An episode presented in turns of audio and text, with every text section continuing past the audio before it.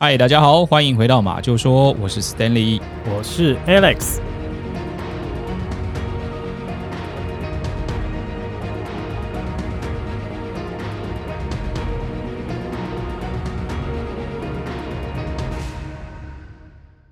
最近哦，台湾真的是有一点动荡哦。嗯，除了前一阵子的缺水之外，现在的疫情也是非常的严重。而且还缺电呢、哦，确实是哈、哦，前一阵子还缺电，嗯。啊、呃，然后从这个上几集开始哦，我们的录音呢就也改成了远端录音，对，避免群聚嘛，所以现在我们跟 Alice 呢也是分处两地在录音哦，对，没错，不知道大家听起来的效果如何？没有面对面见面录音哦，事实上。还是少了一些可以及时互动的感觉，就是少了一种人与人的连接啊，是不是？对啦，少了人与人之间的连接啦。对，好啦，那今天的故事开始之前呢，我们先来问一下 Alex 一个问题哦。嗯，你知不知道礼仪师这个行业啊？知道啊，礼仪师就是帮忙死者家属去送这个往生者最后一程的这个人嘛，对不对？哎，而且我记得有一部日本的电影啊，它的名字就叫做《送行者》。哎，对对对，哦，他就是在描述一个失业的男人，然后再回到家乡以后，意外的成为一个礼仪师。哦，哦，不过这个社会上啊，还有这个家乡的人，甚至他的妻子，都对他的职业非常的有偏见。哦，他们都觉得说。哎、欸，你好手好脚的，为什么不去找一些其他的工作啊？要做这种每天跟大体为伍的这一种事情啊。不过一直到这些人啊，真正见识过他工作这种严谨的态度，还有对死者的这种尊重以后，啊、才重新改变所有人对他的看法。而且我记得啊，这部电影是我那时候超喜欢的一个日本女星，叫做广末凉子演的。哦，对对对，广末凉子。哦，事实上这部电影我那时候看了两遍。因为第一遍的时候，我一直在看广末凉子，结果看完之后，我根本就忘记里面到底在演什么啊！你是当什么东西在看啊？怎么只看广末凉子的？就当日剧在看呢、啊，不然还能当什么看啦？不过不得不说，那个时候的广末凉子是真的非常的漂亮哦。那个时候应该还算是她的鼎盛时期吧。哦哦，那这部电影我倒看了第二遍啊，才真正看懂他想告诉我们什么，还有他感动的点在哪里。是的，好，那我在这边呢也推荐还没有看过的人可以去试试看。嗯哼，因为其实啊，这部电影它的名字叫做《送行者》嘛。那那个时候我在看之前呢，犹豫了很久啊，因为我是想说，哇，《送行者》这个名字不是恐怖片就是惊悚片。所以那时候想说啊，还是不要看好了，没那么恐怖啦。对，看了之后啊，我现在可以跟各位说，它是会改变你对生死的一些体悟啦。哦，所以说这部电影呢，推荐给大家，有空去看一下。哎哎，不过你今天一开始就提到李医师是怎样？你是想要换工作吗？我听说薪水好像蛮高的，是不是？当然不是啦，你而且你以为有这么容易哦？哦，你知道哦，在台湾，如果你要成为一个合格的礼仪师，嗯，那他其实跟这个律师、建筑师跟会计师一样哦，都要通过国家的考试。哎，这么困难？它是一个很专业的技术工作哦。哦，而且礼仪师哦，除了要帮这个亡者打理一些。很多繁杂的这个后事之外哦，对，有时候呢，可能还要去安抚这些悲伤的家属。嗯，那这个其实这个工作真的非常非常的辛苦哦。对，那不过今天呢，之所以会提到礼仪师。哦，当然是跟我们今天要讲的案件有关了哦。嗯，今天呢要跟各位介绍的案件是一个发生在一九九六年的谋杀案。嗯，那凶手呢就是一名礼仪师。哦，难怪你要提到礼仪师。哎，他跟死者之间呢是这个主顾之间的关系。嗯，但没有想到啊，在案发之后，当地的人民哦却一面倒的在支持这一名礼仪师。嗯，那甚至有人说呢，呃，如果我是陪审团，我一定会给他判无罪。那我们就来看一看这一起礼仪师杀人事件是怎么发生的吧。好，那就麻烦你了。今天的主人翁伯尼泰德，他出生于一九五八年的八月二号。嗯，那母亲呢，在他三岁的时候啊，就死于了一场车祸。那他的父亲呢，也在他十五岁的那一年就过世了。哦，所以说这个伯尼他是一个从小就失去双亲，童年过得比较坎坷的这种小孩喽。对，那也可能就是因为他从小面对了这么多亲人之间的这种生离死别哦，让他知道其实亡者的家属呢会需要很多的帮助跟安慰啦。嗯，所以他从高中毕业之后呢，就开始从事这个礼仪师的工作。嗯，而且据他的主管所说哦，他的工作表现呢非常的优异。而且朋友呢也说他乐于助人，也常常会参加一些公益的活动，嗯，有时候还会自掏腰包去赞助这一些公益活动。对，那所以呢，他就因此交友非常的广阔，那非常多的人呢对他的评价都很好。所以说他是一个从小因为过得比较坎坷嘛，那长大以后呢，就变得比较悲天悯人的这种好好先生就对了，是不是？哎，没错。那也就这样呢，时间就来到了一九九零年。那当时呢，还依然从事这个礼仪师工作的伯尼，他已经三十二岁了哦。嗯，那这一年的三月份呢，有一名。高龄七十五岁的一个呃女性叫马乔丽纽金特，她的丈夫呢过世了。嗯，那伯尼呢就悉心的为她打理丈夫的后事。那虽然这个马乔丽的丈夫哦，他是一个石油大亨，然后还有银行家，哦留下了很多很多的遗产给他，但是这个马乔丽的孩子哦，他都居住在远方，所以其实呢，这个时候失去老伴的这个马乔丽哦，也顿时失去了人生当中非常非常重要的依靠还有陪伴。嗯，那也就是人们常常说的哦，穷的只剩下钱。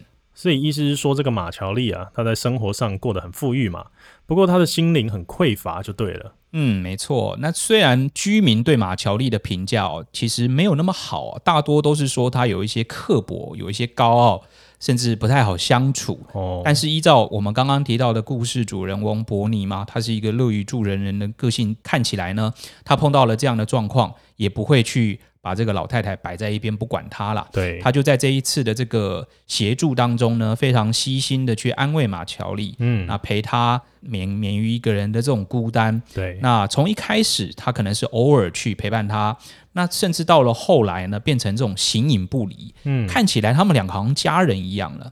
那这个马乔丽呢，还会带伯尼哦到世界各地去旅行。那乘坐这种豪华游轮啊，住高级饭店啊，诶，你知道，虽然两个人年纪相差大概应该有四十多岁哦，对，但是慢慢呢，好像也发展出了一段还蛮奇妙的友谊。呃，我相信他们应该是纯友谊吧。哦，这个七十五岁跟三十二岁差了四十三岁，啊、哦，他们之间是可以做什么啦？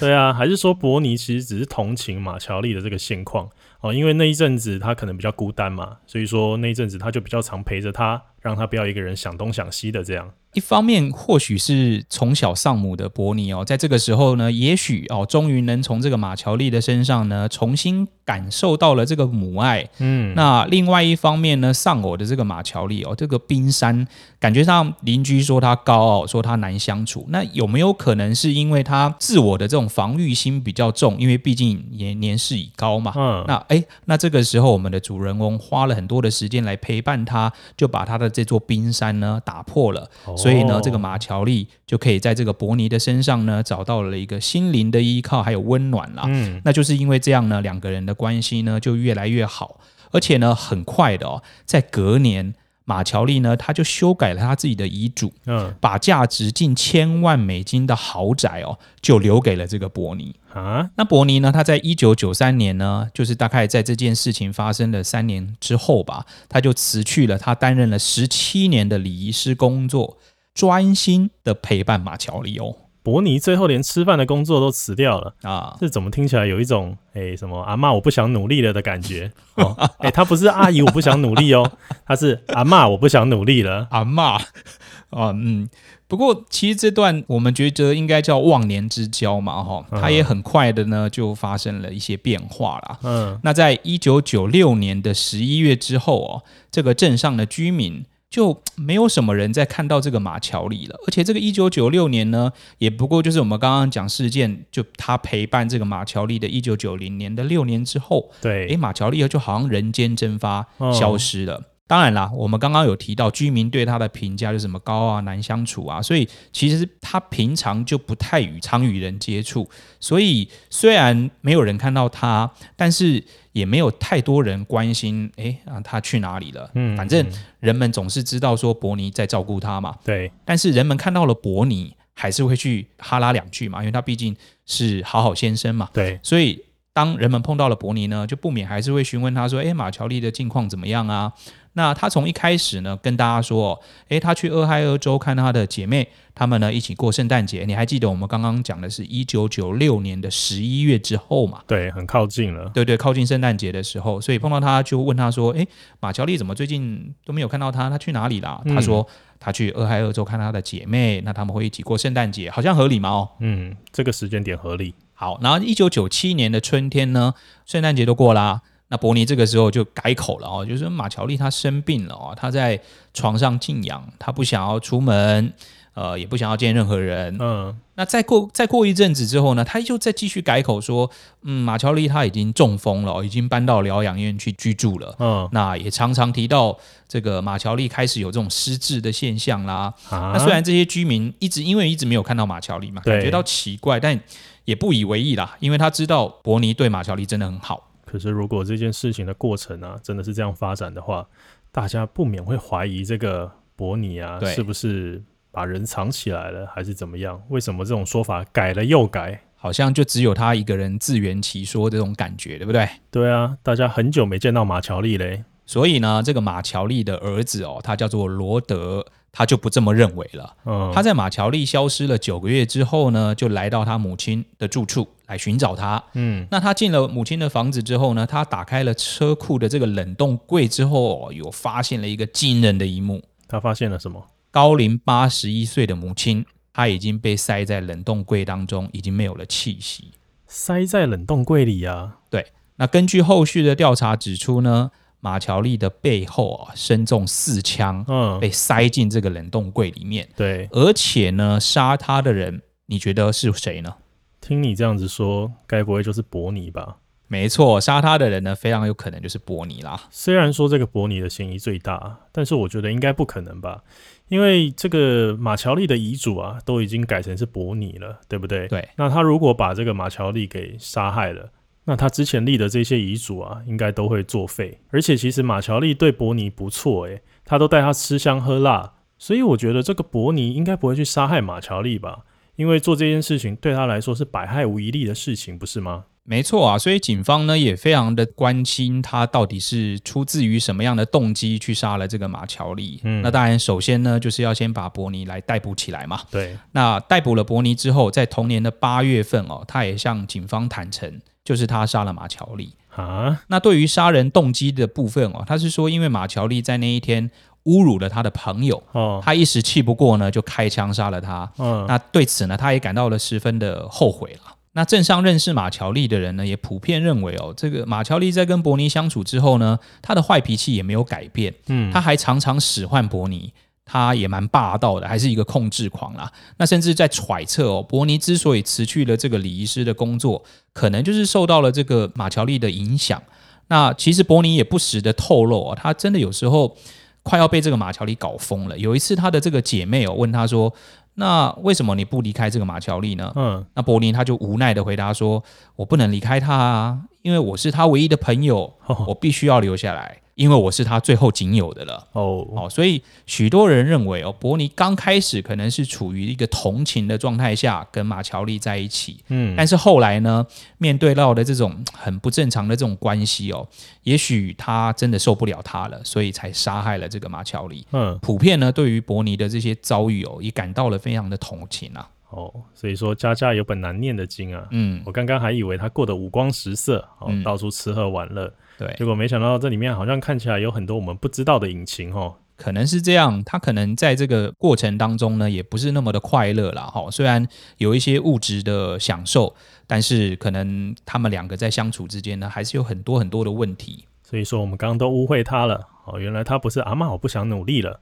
他是被迫辞掉他的工作，是不是这样？对，但是这个你知道，刚刚讲的只是一个片面之词，就是呃，同情伯尼的人呢的想法是这样。但是这个受害者家属这一边，他们肯定就不会这么想啦。当然了，他们有做了一些调查，嗯，他们调查到这个伯尼呢，他非常的爱花钱。那他认识这个马乔丽，这个应该对他来讲是一个金主，对不对？对，所以当然就可以顺势的离开这种收入可能比较低的礼仪师这种工作，而且工作压力也大。嗯，那我能不工作，当然就不工作嘛。嗯，就阿妈我不想努力了嘛。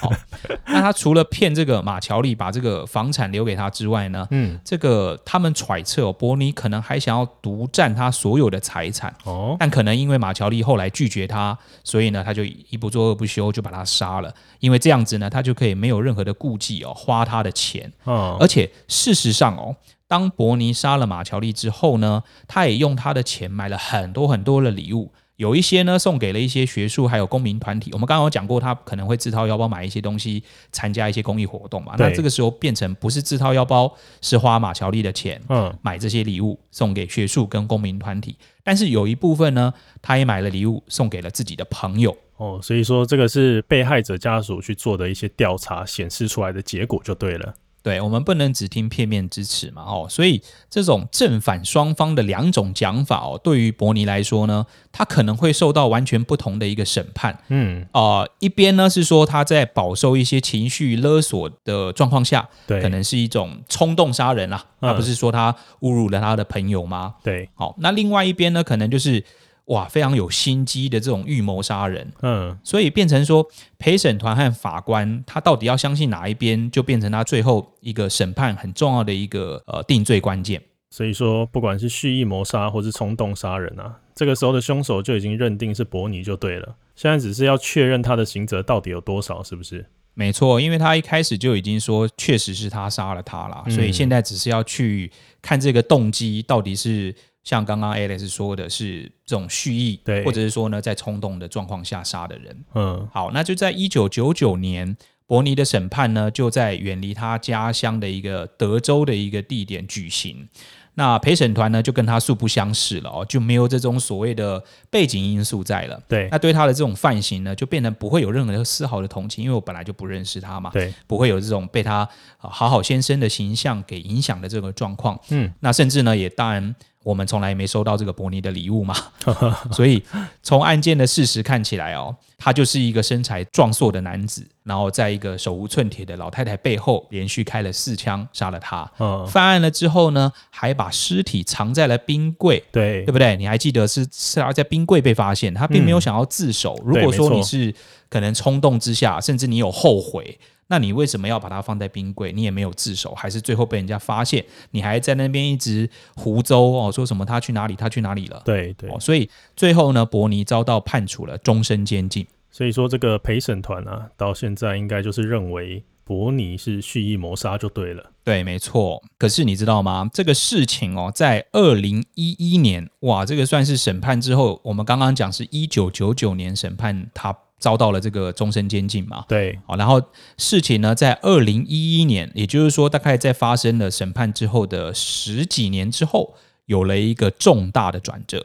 十几年之后能有什么转折？这跟我们直播上常讲的这种案件改编影剧有关。哦，哎，那这边也岔题一下，哎，不知道大家知不知道，我们频道已经举办过了两次的直播。没错。哦，然后我们在直播节目呢，跟例行的节目上面呢，会特别做出一个区隔。嗯，那例行节目就是像大家现在听到这一集一样啦。对，我们会收集一些案件的资料，然后消化了之后呢，讲述给大家来听。嗯，但是直播节目呢，我们就会准备一些。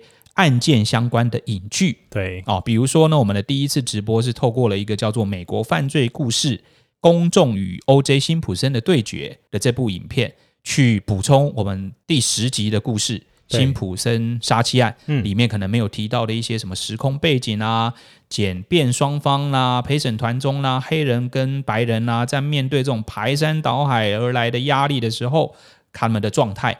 然后进而呢，去分析为什么会有这种最终审判的结果。对，其实就是由我们啊来帮大家消化这些比较长、篇幅比较长的这个剧啦。好，那在帮大家整理之后，开一个直播跟大家补充一些当初节目里面呢、啊、没有提到的一些时空环境因素等等的。对。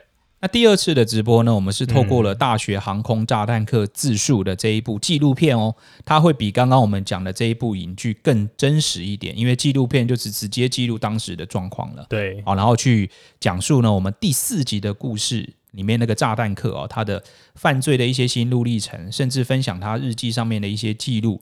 好，以及当时整个美国人所感受到的这种非常心灵的恐惧啊，等等等等的。嗯，这两集的节目直播节目当中呢，我记得哦，非常有印象的是有观众也直接针对这两个。案件哦，发表了一些感受，对，而且他们讲的真的是头头是道，哦没错。说实在的，能听到这种观众的回馈，对我们来讲真的是非常感动的一件事。对，因为通常啊，我们在 Facebook 或是 IG 上面跟观众互动的时候，都是用文字嘛。那在直播上面，可以有人呃一问这样子一答。然后我觉得这种感觉非常的好。不过我们也遇到了非常专业的观众，好不好？他们好像影片也都看过了，然后故事也都不知道听了几遍，哦，有很多细节呢，甚至比我们都还了解。对，那这也就是我们一般节目，就是故事节目当中没有办法听到的啦。平常我们就是讲故事嘛，没有办法听到观众直接的回馈。是，那呃，也就还是会非常欢迎大家关注我们的 Facebook 粉丝团还有 IG 啦。嗯，我们会在上面预告我们下一场可能直播的时间。那喜欢我们的频道呢，不要忘记订阅我们哦。大家拜拜。哎、欸，等一下，等一下，什么拜拜？你的故事还没讲完啦。哎，然后为什么突然讲这个？哎，你是今天头一撞到是不是？我们平常不是讲这个就是 ending 吗？啊，你刚刚说这个案件在二零一一年的时候发生了一个重大的转折啊，然后说一说什么跟影剧有关系啊，讲一讲就突然 ending 了啊，你是不是今天想要骗通告费啊？不是嘛？平常就好像 ending 才会讲这种订阅干嘛的哦，就自然就哦，好好好好，对对对对对对对，呃，影剧哦，对对对。这个时候呢，有一部改编的影剧的上映，然后对这个伯尼的这个礼仪师杀人事件哦，造成了不小的影响了哦。你是说坊间改编的影剧会影响到原本真实案件的判决，还是怎么样？对，没错哦。谢谢你帮我拉回来，不然我都忘记我要讲什么了。对，没错，没错，没错啊，就是我刚刚讲在二零一一年嘛，嗯，哦，有一部影剧的上映。对，这个这部影剧的名字呢，叫做《胖尼沙很大》，啊，这是台湾的翻译啦哦。嗯，胖尼沙很大，其实有点像伯尼沙很大这种感觉啦哦。这部戏你知道，我看了他的演员的阵容哦，不可小觑，演员阵容非常的强大，你知道？嗯，他饰演伯尼的，就这个主人翁的，是著名的喜剧演员杰克布莱德。嗯，他演过《野蛮游戏》，还是那个《功夫熊猫》里面那个阿波的配音员。阿波。我超喜欢阿波，哎，那这个你如果认识，下一个就更不得了了。这个奥斯卡影帝马修麦康纳，他饰演的呢是起诉伯尼的那个检察官哦。哎，马修麦康纳是超级大咖，你还记得他演过什么吗？心机效应啊，跟安海瑟薇嘛。对，就看了一直哭。他飞到啊，这个我们就不再去提过去的影剧了哦。总而言之，他是奥斯卡影帝就对了。嗯，然后饰演这个马乔利的。也是呢，曾经获得奥斯卡影后的莎莉麦克林，嗯哼，哦，演出的阵容非常的豪华啦。那这个豪华的剧组到底拍出了什么东西，可以去改变这个原本的案件呢？啊？对，我们还是把这个话题回到这个案件上了哦。这部影剧呢，它其实是透过类似这种半纪录片的方式去描述哦，这个伯尼。他平常待人的和善，嗯，然后马乔丽的这种尖酸刻薄，嗯，然后整部戏呢，把这种正反两派的设定哦，弄得非常的鲜明。那你应该知道，正派呢指的就是伯尼，对，那这个反派呢就是指的是马乔丽，对。那这个让很多原来不认识伯尼的民众哦。我们刚刚讲他审判的地方在德州嘛，已经远离他的居住地。对，诶，当地的人不认识他，那因为看了这部影剧之后呢，慢慢就开始也同情了他。嗯，然后再加上二零一四年哦，辩方的律师找到了一个在伯尼的小时候，嗯，他曾经受到了性侵的伤害啊，哦，所以呢，他就站出来又主张说呢，马乔利的这个精神虐待哦，触发了这个伯尼。小时候这种受到性侵伤害、压抑很久的这种记忆，所以你让他在没有办法控制自己的这种情绪下，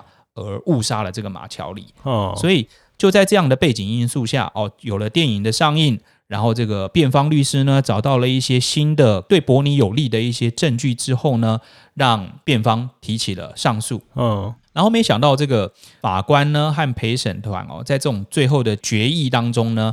让这个被羁押已经十五年的伯尼，嗯，他获得了暂时的保释，然后等待呢重新审判。所以说，这个剧组当时的人呢、啊，应该都吓歪了，是不是啊？因为他们原本只是想拍个电影啊，结果后来没想到间接参与了这起命案哦。他们应该也是始料未及啦哦。但是当然，这个并不是说他逃离了他的刑责，只是呢要等待重新审判。对哦，等于说我们重新再来打一场官司。嗯、哦，当然对此哦，这种马乔丽的家属，如果你是受害者家属，你也会感到的十分的气愤嘛。对啊，就一部电影可以去这样误导人们的看法。嗯，然后当然他们也觉得呢，马乔丽也不像人民说的那样，他的形象呢，在这部电影里面哦，受到非常严重的这种妖魔化。对，然后最重要的是，案件在二零一六年这种重新审判的期间呢，检方找到了一个精神科的医生出庭作证。嗯，他指出呢，伯尼他其实早就已经克服了童年被性侵的这种创伤了，而且他还判断说，伯尼呢有一些自恋的倾向。还有一些反社会人格，嗯，他事实上也还蛮精于心计、精于计算计的。然后在他挥霍了这个马乔丽的财产被发现了之后呢，可能就冷血的谋杀他。这个是呃，检方找到了一个精神科的医师出庭作证来指出的一段话。好，然后所以根据这样，最终的法官呢，虽然取消了终身监禁，他把它改判成九十九年的徒刑。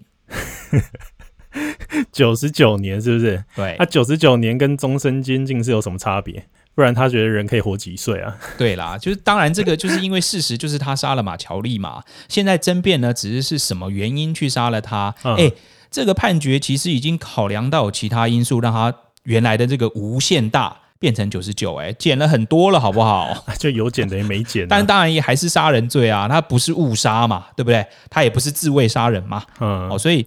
呃，刑期的部分呢，就是跟这种所谓的长期受到家暴啊或冲动杀人的这种刑责啊，看起来当然还是非常的不同啦。可以了解，法官应该还是认为是故意谋杀的成分比较多啦。所以说，就是让他白高兴一场嘛，对不对？因为他最后还是没有办法脱离无期徒刑的这个判决啊。对，好啦，那这个就是今天想要跟大家分享的李医师杀人事件。大家拜拜。啊，你不用做 ending 哦。订阅那些都不用讲，是不是？啊，刚刚中间不是讲过了？好了好了，大家拜拜，好，我们下次见喽，拜拜。